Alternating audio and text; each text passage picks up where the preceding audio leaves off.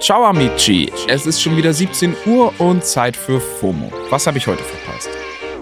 Heute ist Mittwoch, der 27. April 2022, KW 17. Mein Name ist Don Pablo Mulemba und heute geht es um Twitter, Themen Temperamente, wütende Vegans und Kim K. Solo auf TikTok.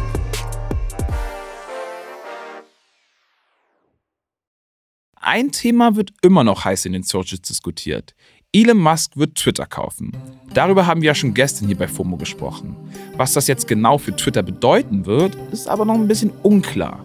Viele rätseln jetzt natürlich darüber, was als nächstes passieren wird. Die meisten berufen sich dabei auf Dinge, die Elon mal irgendwann irgendwo über Twitter gesagt oder geschrieben hat. Unter anderem trendet gerade auf Twitter das Wort Klarnamenpflicht. Denn Woran sich Elon sehr stört, sind Spam-Bots. Er selbst beschreibt die als das nervigste Problem auf Twitter. Um diese Bots unter Kontrolle zu bringen, hat er in der Vergangenheit von der Authentifizierung der NutzerInnen als Menschen gesprochen. Deshalb denken viele UserInnen nun, dass es bald eine Klarnamenpflicht bei Twitter geben könnte. Behotzo schreibt dazu, Warum gibt es immer noch Menschen, die glauben, eine Klarnamenpflicht würde irgendwas bringen, während auf Facebook irgendein Dirk Schmidt noch mit seinen Kindern im Profilbild entspannt Todesdrogen tippt? Viele Menschen haben jetzt ihre Accounts deaktiviert. Vielleicht auch gerade wegen dieser möglichen Klarnamenpflicht. Man weiß es nicht. Das macht sich vor allem bei den High-Profile-Accounts auf Twitter bemerkbar. Also Accounts, denen super viele Menschen folgen. Denen konnte man in den letzten Tagen nämlich beim Schrumpfen zusehen. Barack Obama, Katy Perry oder Taylor Swift haben zum Beispiel schon hunderttausende FollowerInnen verloren. Ich frage mich jedoch, wo sind all die deaktivierten NutzerInnen hin?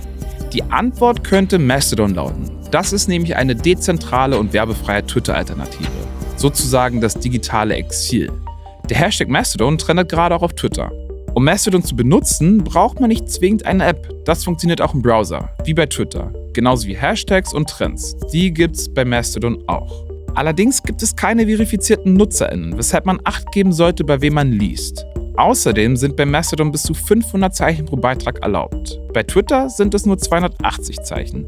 Also 220 Zeichen mehr Platz, um zu analysieren, in welchem Fußballstadion es die beste Currywurst gibt. Gegründet wurde die Plattform 2016. Bisher jedoch ohne große Aufmerksamkeit. Doch jetzt richten sich dort tatsächlich viele Leute ein. Unser Podcast-Kollege Jan Böhmermann zum Beispiel. Mittlerweile hat die Plattform bereits über 11,5 Millionen NutzerInnen und ich bin gespannt, ob die Zahl in den nächsten Tagen weiter in die Höhe schießt. Da bleiben wir auf jeden Fall dran. Kommen wir von enttäuschten Ex-Twitter-UserInnen zu enttäuschten VeganerInnen. Und auch wenn ich kein Veganer bin, kann ich diese Enttäuschung absolut nachvollziehen. Wer Tiere liebt, sollte sie essen. Hat er nicht gesagt. Nee, das sind auch nicht meine Worte, sondern das ist der Titel eines Artikels der Süddeutschen Zeitung. Und dieser Artikel heizt seit Tagen einige Gemüter auf in den Socials.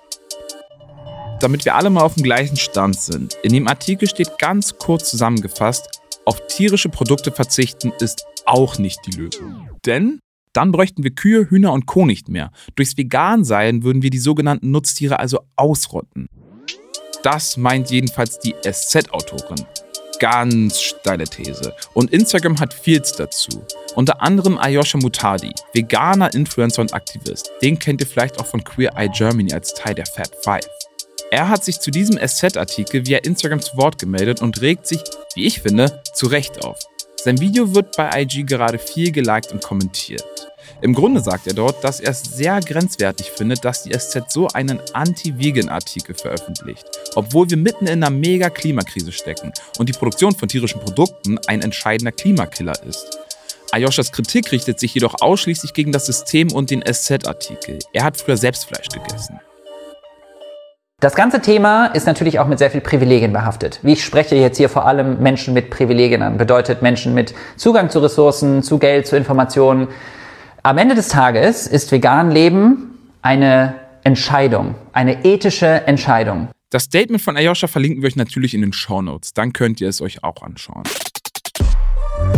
Ayosha kriegt für sein Video super viel Zustimmung der Artikel Hate. Alle sind irgendwie ganz schön fassungslos, was den Artikel angeht. Und manche fragen sich, was dahinter stecken könnte. Die Podcasterin Ines Anioli schreibt zum Beispiel, Artikel sponsored bei Tönnies oder was? Um nochmal zu verdeutlichen, wie Aljoschas Feelings sind, so hat er das Video beendet. Küsse gehen raus. Außer an die Süddeutsche Zeitung. Und während sich Leute auf Instagram aufregen, feiern die anderen bei TikTok. Zumindest alle Kim Kardashian-Fans. Denn die hat jetzt ihren eigenen TikTok-Account. Also einen, auf dem sie ganz allein unterwegs ist. Ihr TikTok-Debüt hat Kimberly ja schon im letzten Jahr gefeiert. Aber bisher hatte sie nur einen gemeinsamen TikTok-Account mit ihrer Tochter North. Gestern hat sie dann ihr erstes ganz eigenes TikTok-Video gepostet und der Clip hat bereits jetzt schon über 2,7 Millionen Views. Die Kommentare unter dem Video sagen zum Großteil eigentlich alle das gleiche aus.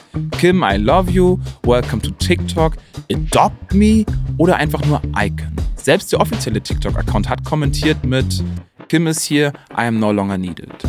Stand jetzt hat sie schon über 3,1 Millionen FollowerInnen. Bin ich mal gespannt, ob sie es schafft, sich auf TikTok die gleiche Anzahl an FollowerInnen aufzubauen wie auf Instagram. Fehlen zwar noch ungefähr 300 Millionen, aber für eine Kardashian wahrscheinlich kein Problem. Und Leute, das war's auch schon wieder für heute mit FOMO. Und wir hören uns morgen wieder hier auf Spotify. Gebt uns gern Feedback an fomo.spotify.com und solltet ihr sonst rundum zufrieden sein, dann könnt ihr auch gerne für uns beim Deutschen Podcastpreis abstimmen. Verlinke ich euch in den Show Notes.